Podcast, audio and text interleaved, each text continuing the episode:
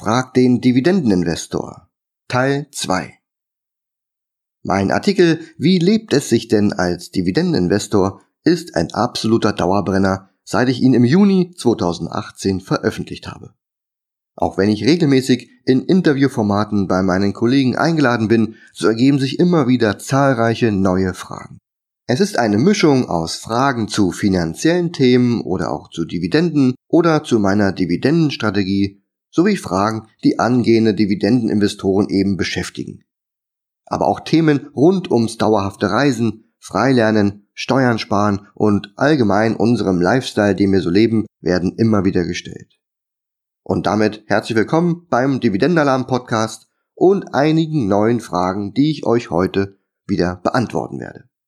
Mittlerweile reisen wir als Reisefamily bereits im dritten Jahr und wir planen aktuell grob die kommenden zwei Jahre. Die Fragen zu diesen Themen würde ich gerne separat beantworten und dann auf unserem Blog reisefamily.com veröffentlichen. Für den heutigen Artikel soll es rein um die finanziellen Fragen gehen. Also, habt ihr weitere Fragen, dann schreibt mir bitte. Egal zu welchem Thema, dann kann ich mich direkt an die Aufbereitung dieser Fragen machen. Zu Beginn möchte ich gern kurz noch einen Überblick über meine bisher veröffentlichten Interviews geben.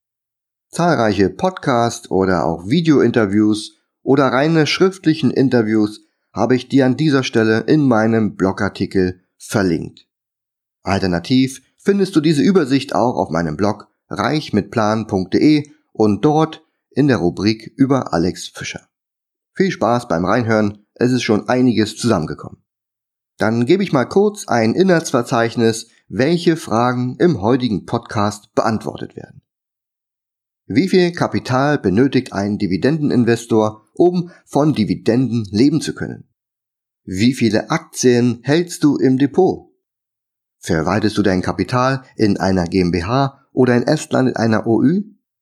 Welche Rolle spielt das Risiko im Portfolio im Zusammenhang mit Dividenden? Wonach wählst du deine Dividendenaktien aus? Wie viel Zeit brauchst du für deine Vermögensverwaltung? Verkaufst du auch mal deine Dividendenaktien? Wie hoch ist deine Dividendenrendite und hast du eine Mindestrendite? Gehst du auch mal auf Hauptversammlungen? Gut, und dann starten wir doch direkt mit der ersten Frage. Wie viel Kapital benötigt ein Dividendeninvestor, um von Dividenden leben zu können? Hierzu gibt es zwei Dinge, die man berücksichtigen muss. Erstens handelt es sich hierbei um einfachste Mathematik. Und zweitens, wer seine finanzielle Freiheit nur mit Dividenden und anderen Kapitalerträgen hochrechnet, der muss am Ende den längeren Weg gehen, um sein Ziel zu erreichen. Zuerstens. Die Rechnung, wie viel Kapital man benötigt, ist im Grunde sehr simpel. Wissen muss man dazu eigentlich nur, wie viel Geld man alles in allem monatlich bzw. jährlich zum Leben braucht. Wenn du dann noch weißt, wie viel Netto-Dividendenertrag du mit deinen Aktien erzielen kannst, dann kannst du direkt mit dem Rechnen loslegen. Nehmen wir an, ein Dividendeninvestor benötigt 2500 Euro netto pro Monat was 30.000 Euro im Jahr entsprechen. Dazu schafft er es, eine durchschnittliche Netto-Dividendenrendite von 4% zu erzielen. Nun rechnest du einfach den Jahresbetrag geteilt durch die Netto-Dividendenrendite und du erhältst das benötigte Kapital. In unserem Beispiel wären das 30.000 Euro geteilt durch 4% ergibt 750.000 Euro. Aber bitte beachte unbedingt, dass du dir bei dieser Rechnung eine durchschnittliche Bruttodividendenrendite von mindestens 5,33% ins Depot legen musst, damit nach Abzug von Steuern die 4% Nettoertrag auch übrig bleiben. Das mal zur Theorie. In der Praxis würde ich so nicht meine finanzielle Freiheit abstellen wollen. Also setze nie auf eine Ertragsquelle und bedenke auch den Kapitalverzehr. Kommen wir zum zweiten Punkt. Diese Rechnung unterstellt eben einen hohen Dividendenertrag, der in der Regel mit wenig Wachstum einhergeht. Zudem wird dann praktisch der gesamte Ertrag von 4% netto oder 5,33% brutto direkt abgeschöpft, um seinen Lebensunterhalt darstellen zu können. Dies wäre meiner Ansicht nach eine extrem risikovolle Entnahmestrategie mit Kapitalverzehr. Da darf praktisch nichts passieren, wie zum Beispiel Jahre mit einer Durststrecke, damit einem die Auszahlungen auch nicht das Kapital auffressen. Zudem ist das Wachstum des Portfolios sehr eingeschränkt, da ja ständig Substanz entnommen wird. Interessant ist hier die 4%-Regel. Dabei handelt es sich um eine bekannte Entnahmestrategie, die es einem erlaubt, langfristig von seinem Kapital zu zehren. Um nicht zu lange auszuholen, möchte ich gern auf zwei hilfreiche Artikel zu dem Thema verweisen. Ich habe dir verlinkt den Artikel von Dominik Fecht, warum die 4%-Regel für einen Dividendeninvestor nicht als sichere Entnahmerate taugt. Und Gisela Enders hat den Artikel geschrieben, die 4%-Regel und warum ich lieber mit 2,5% rechne. Beide Artikel habe ich dir an dieser Stelle in meinem Blogartikel verlinkt. Und in der Tat, sinnvoll wäre es mit einem deutlich geringeren Dividendenertrag zu rechnen und auch mit einem höher als benötigten Kapitalbedarf. Einfach aus Sicherheitsgründen, Inflationsberücksichtigung und um dem Depot auch Luft zum Atmen zu geben. Dies führt zwangsläufig zu höheren Kapitalvolumen und der Weg dorthin wird auch deutlich länger dauern.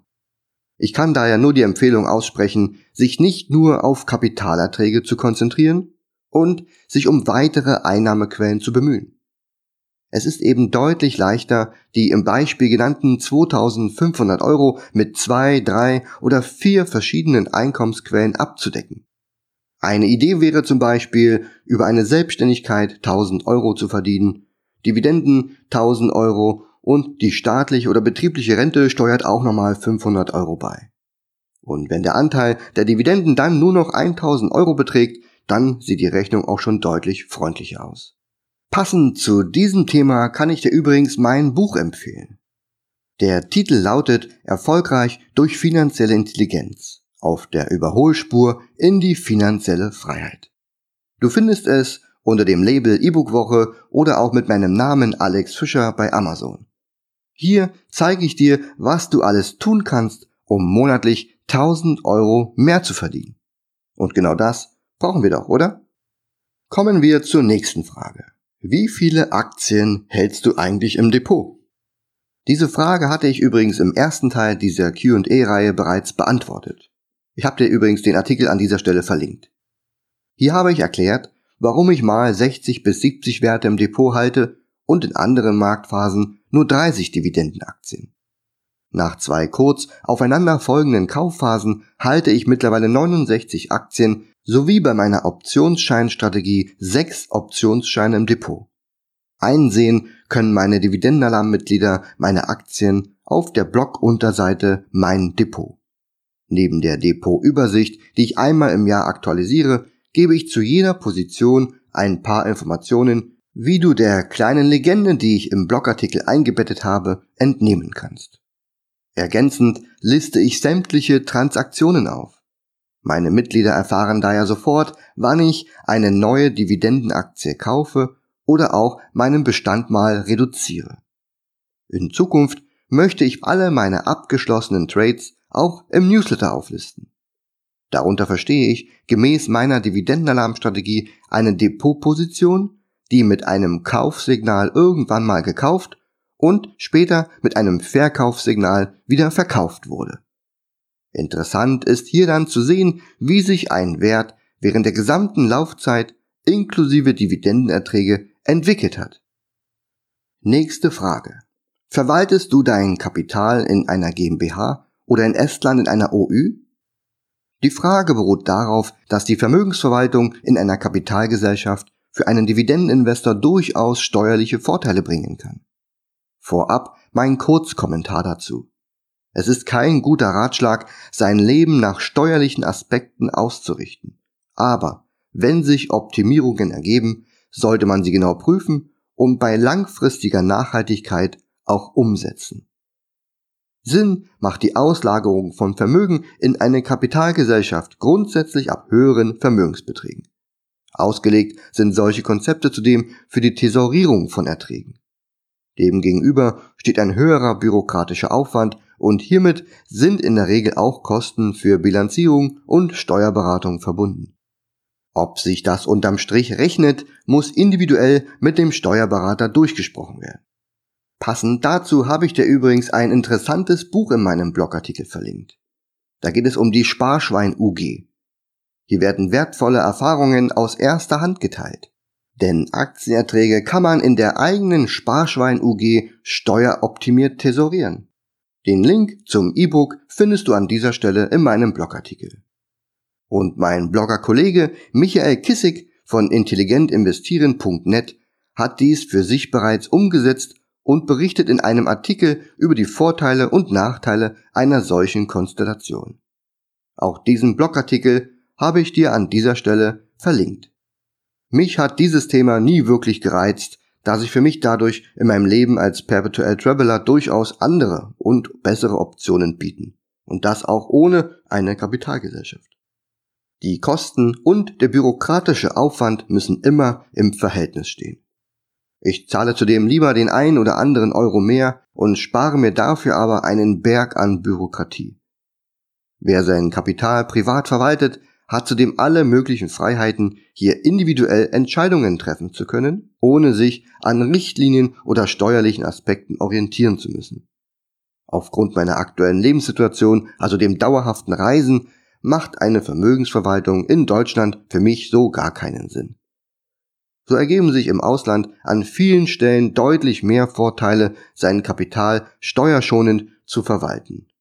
Interessante Modelle werden in dem Artikel Aktiengewinne versteuern vier Setups für steuerfreie Aktiengewinne und Kapitalerträge angesprochen. Diesen Artikel habe ich dir auch in meinem Blogartikel an dieser Stelle verlinkt. Und ein interessantes Video habe ich auch noch eingebettet in meinem Blogartikel. Es ist von Roland Elias vom YouTube-Kanal Steuern mit Kopf. Denn der hat sich mal eine Trader GmbH genauer angeschaut und dazu ein sehr interessantes Video veröffentlicht. Also geh mal in meinen Blogartikel, Link findest du in den Show Notes und schau dir das Video mal von Roland an. Und abschließend sollte ich in den kommenden Jahren den Bedarf spüren, mit einer Base sesshaft zu werden, dann werde ich mir genau überlegen, wo dies sein könnte und welche vorteilhaften Rahmenbedingungen sich dort ergeben würden. Zurück nach Deutschland wäre Stand heute nicht unsere erste Wahl, denn eins darf man nicht vergessen. Deutschland gehört mit zu den wenigen Ländern mit der höchsten Besteuerung auf allen Ebenen. So gibt es in anderen Ländern weder Abgeltungssteuern noch eine Besteuerung auf Kurszuwächse oder eine Besteuerung auf Auslandseinkommen. Selbst die Einkommensbesteuerung ist oftmals deutlich geringer. Die nächste Frage lautet, welche Rolle spielt das Risiko im Portfolio im Zusammenhang mit Dividenden? Risiko definiert ja jeder anders. Wer ein reines Wachstumsdepot hat, keine Erträge braucht, sein Einkommen aus anderen Quellen bezieht und sein Vermögen erst in einigen Jahren und Jahrzehnten verfügbar haben muss, dem ist nur wichtig, dass am Tag X in Y Jahren die geplante Summe zur Verfügung steht. Mögliche Dividendenerträge oder auch Dividendenausfälle spielen auf dem Weg dahin sicherlich weniger eine Rolle. Fehlendes Wachstum wäre ein viel höheres Risiko, da so der Zielwert nicht erreicht werden kann. Wer sich wie ich bereits in der Lebensphase befindet, in der man von seinen Erträgen leben will, dem ist reines Wachstum nicht mehr so wichtig. Hohe Priorität haben dann die Erträge aus zahlreichen Einkommensquellen und dass diese berechenbar sind kontinuierlich eingehen und ohne großen, also zeitlichen oder monetären Aufwand auch weiter wachsen. Das Risiko von Ertragsausfällen ist hier sehr hoch. Das Risiko von fehlendem Wachstum dagegen eher gering. Risikoanfälligkeit des Portfolios. Ein weiterer wichtiger Punkt ist die Risikoanfälligkeit des Gesamtportfolios. Man nehme einen Crash seiner Wahl und prüft dann, wie sich sein eigenes Depot damals verhalten hätte. Gerade die Auswahl der Themen und Branchen sowie die Gewichtung einzelner Werte und Assets spielen hier eine große Rolle, ob man gut oder schlecht durch eine Krise gekommen wäre. Und in der Krise zeigt sich immer erst das eigentliche Risiko. Wer am Tiefpunkt einer Krise weiterhin keine finanziellen Probleme bekommt, der kann von einem deutlich geringen Risiko ausgehen. Probleme könnten sein, dass Erträge wegbrechen, man gezwungen ist, Assets zu Schleuderpreisen auf den Markt zu werfen und in der Krise überhaupt erst merkt, dass man auf dem völlig falschen Weg war und sein Vermögen falsch aufgeteilt hat. Das Risiko ist also je nach persönlicher Situation unterschiedlich gewichtet. Selbst die Halbierung der Erträge und des Depots muss am Ende kein großes Risiko bedeuten, wenn man diese Phase in Ruhe aussitzen und optimistisch in die Zukunft blicken kann, während die aktuelle Situation keine weiteren Probleme bereitet oder zu nicht gewollten Handlungen zwingt. Wonach wählst du deine Dividendenaktien aus? Die Grundpfeiler meiner Dividendenstrategie sind auf die richtige Marktphase zu setzen und ausschließlich in unterbewertete Aktien zu investieren. Für mich steht die Ertragsqualität über dem Wachstum. Helfen tun mir dabei mein Indikator sowie meine Aktiensignale. Beide sind Bestandteil meiner Dividendenalarmstrategie. Erkennt der Indikator eine Kaufphase und eine Aktie ist dann mit einem Kaufsignal unterbewertet, dann beginne ich mir solche Unternehmen näher anzuschauen und auf Herz und Nieren zu überprüfen. Wichtig sind mir dann in erster Linie eine hohe Kontinuität der Dividende, dass die Unternehmen hoch kapitalisiert sind und damit auch zu den Big Playern ihrer Branche zählen. Als nächstes beginne ich damit, verschiedene Kriterien und Kennzahlen zu überprüfen. Mein sogenanntes Drei-Stufen-Modell habe ich in dem Artikel und auch Podcast die drei Schritte meiner Aktienanalyse ausführlich beschrieben. Kurzer Überblick dieser drei Stufen. Erste Stufe erste Indikatoren verwenden und relevante Aktien finden. Beginnen tue ich hier mit den Kaufsignalen meiner Dividendenalarmstrategie. Dazu ist es wichtig zu wissen, aus welchen Branchen ich noch Aktien in meinem Depot gebrauchen kann. Im nächsten Schritt sind Länder, Währungen und Quellensteuer schnell selektiert und Exoten aussortiert. Ein Blick auf die Marktkapitalisierung und die Dividendendaten bringt schnell Licht ins Dunkel.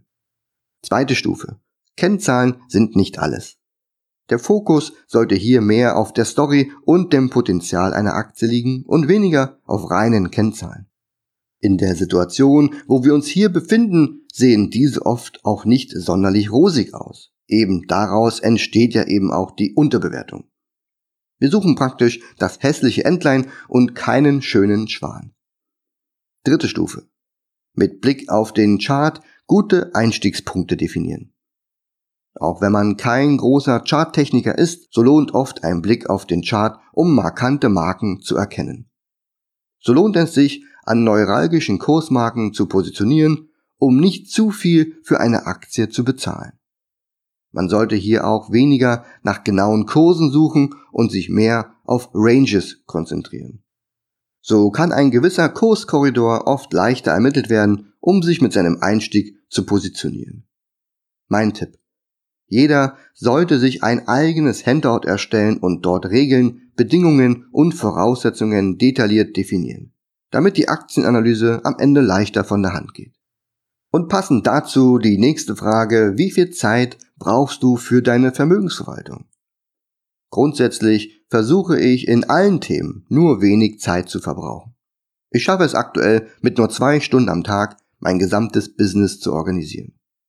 Mehr Zeit invest würde sicherlich bedeuten, das Business weiter auszubauen. Interesse daran habe ich allerdings nicht. Dazu schaue ich mir das aktuelle Tagesgeschehen in meinem Depot an und lese mich durch die News meiner Depotwerte. Alles in allem braucht das auch keine 30 Minuten am Tag, auch wenn ich fast 80 Werte im Depot habe. Denn mein Augenmerk liegt nur auf den Aktien, die aktuell ein Verkaufssignal generieren. Denn nur hier besteht Handlungsbedarf und bei allen anderen Werten schaue ich nur allgemein nach dem Rechten. Kaufsignale stehen für mich nur dann im Fokus, wenn mein Dividendenalarmindikator mindestens nahe einer Kaufphase steht. Der Großteil meiner Aktien bedarf also keiner gesonderten Beachtung. Wichtig ist hier nur, dass hier ganz normal die Dividenden fließen und weiter wachsen. Verkaufst du auch mal deine Dividendenaktien? Aber sicher doch, das gehört ja zu meiner Dividendenstrategie dazu. Meinen Ansatz nenne ich nicht umsonst Buy and Hold and Sell. Ich kaufe Dividendenaktien mit Unterbewertung, um sie langfristig zu halten. Und verkaufe sie aber erst dann, wenn sie überbewertet sind. Und zwischen diesen beiden Punkten können mitunter viele Jahre liegen, in denen die Aktien in meinem Depot liegen und ich einfach nur die Dividende kassiere. Mit Blick auf meinen Dividendenalarm-Indikator gibt es zudem dreimal häufiger die Gelegenheit, Aktien in unterbewerteten Marktphasen zu kaufen, als sie in überbewerteten Märkten zu einem hohen Aktienkurs zu verkaufen. Also kaufe ich immer wieder bei Unterbewertung Aktien nach und verkaufe die Shares später irgendwann, wenn eine Aktie auch mal wieder überbewertet ist. Bei meinen abgeschlossenen Trades, also Kauf mit Kaufsignal und Verkauf mit Verkaufssignal konnte ich so in den letzten Jahren hohe jährliche Gesamtrenditen, also Aktienkurs plus Dividendenertrag, zwischen 15 und 30 Prozent pro Jahr erzielen. Praktisch alle Ergebnisse lagen über den durchschnittlichen Ergebnissen der üblichen Indizes. Wie hoch das tatsächliche Ergebnis am Ende aussieht, weiß man schlussendlich immer erst beim Verkauf zum tatsächlich dann erzielbaren Aktienkurs. Während dieser Wartezeit erhält man aber überdurchschnittlich hohe und kontinuierliche Dividendenerträge. Der größte Turbo ist dann meist der Kursaufschlag, den man gerade in einer Übertreibungsphase erzielen kann. Bestes Szenario für uns wäre hier eine Verkaufsphase plus Verkaufssignal. Der Grundgedanke hinter dieser Vorgehensweise. Schlägt man nicht im Supermarkt auch als Schnäppchenjäger zu, wenn es ein Produkt zum halben Preis gibt? Erst recht, wenn es sich dabei um ein Produkt handelt, welches kein Verfallsdatum hat und nur selten mit 50% Rabatt im Angebot ist? Kauft man dann nicht auch gleich mehrere Stücke auf Vorrat? Und wenn dieses gleiche Produkt irgendwann doppelt so viel kostet, weil vielleicht die Nachfrage gestiegen ist oder Rohstoffpreise explodiert sind oder man es nicht mehr überall kaufen kann, würde man dann genauso vorgehen und sich auch einen Vorrat anlegen? Ich denke nicht. An diesem Punkt würde man versuchen, die gehorteten Stücke gewinnbringend wieder zu veräußern, jetzt aber zu deutlich höheren Preisen. Warum sollten wir uns an der Börse nicht genauso verhalten? Ausschließlich günstig kaufen und, wenn teuer, dann verkaufen, um mit dem Cashflow wieder neue, günstige Werte einzusammeln. Wie hoch ist denn deine Dividendenrendite und hast du eine Mindestrendite? Also eine Mindestrendite beim Investieren habe ich nicht, denn so würde ich mich ja nur besonderer Chancen verwehren. So halte ich zum Beispiel auch Disney-Aktien, die im Schnitt nur eine Dividendenrendite von 1,2% abwerfen, oder auch Aktien wie Pan American Silver, deren Dividendenrendite auch mikroskopisch klein ist. Hätte ich eine Mindestrendite, würde ich mich solchen Unternehmen verschließen. Dazu zählt für mich immer das Gesamtpotenzial, was sich aus Ertrags- und Kursrendite ergibt und nicht nur meine reine Ausschüttung. Da mein Fokus auf der Unterbewertung eines Unternehmens liegt, bietet mir dieser Zustand zum einen ein hohes Kurspotenzial auf Sicht der nächsten Jahre, da die Aktie ja aktuell unterbewertet ist. Zum anderen ist zum Kaufzeitpunkt die Dividendenrendite bereits überdurchschnittlich hoch also bekomme ich auch höhere Erträge als sonst üblich bei der jeweiligen Aktie. Die Dividendenrendite meines Depots ändert sich mit schwankenden Kursen und sich verändernden Dividenden ständig. Aber zum heutigen Zeitpunkt und nur mit Blick auf das investierte Kapital, was in meinen Dividendenaktien steckt, beträgt meine Netto-Dividendenrendite aktuell 3,48 Prozent. Hierbei sind auch ein paar Werte enthalten, die aktuell die Dividende gekürzt oder gestrichen haben. Wie zum Beispiel die Aktien von Walt Disney, Royal Dutch Shell oder auch der Compass Group. Daher dürfte der Wert in den kommenden Monaten sicherlich auch wieder zurück an die 4,5% Marke laufen. Und letzte Frage für heute. Gehst du auch mal auf Hauptversammlungen? Hm, ganz ehrlich, ich als langjähriger Aktionär und Dividendeninvestor war noch nie auf einer Hauptversammlung. Mich als Anleger hat das irgendwie noch nie gereizt, da mal unbedingt hinzumüssen. Und wenn ich von anderen höre, dass sie auf einer Hauptversammlung waren, dann irgendwie auch nur wegen dem ach so tollen Essen, welches es dort geben soll. Ist es wirklich so wichtig, als Aktionär vor Ort zu sein? Ich denke nicht. Bei Bedarf kann ich meine Stimme delegieren und sämtliche Informationen kann ich mir online besorgen. Wenn ich es also als wichtig erachte, könnte ich mich in die Agenda und in die Themen einlesen und mich trotzdem aktiv beteiligen. Mittlerweile wurden ja viele Hauptversammlungen sogar online abgehalten, was ich eine gute Idee finde und gibt mir als Aktionär auch die Möglichkeit, ohne eine lange und kostenaufwendige Anreise teilnehmen zu können. Dazu halte ich 69 Unternehmen in meinem Depot, was bedeuten würde, dass ich ein ganzes Jahr lang weltweit unterwegs sein müsste. Da ich ja nie an dem Ort wohne, an dem die Hauptversammlung stattfindet. Für Anleger und Aktionäre sind die besprochenen Informationen und Beschlüsse wichtig. In der Regel werden solche Dinge medial schnell verbreitet und der Allgemeinheit und den Aktionären zur Verfügung gestellt.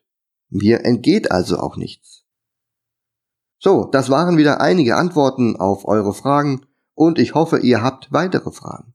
Schreibt mir bitte eure Fragen, egal zu welchem Thema, und ich wünsche euch bis dahin alles Gute, euer Alex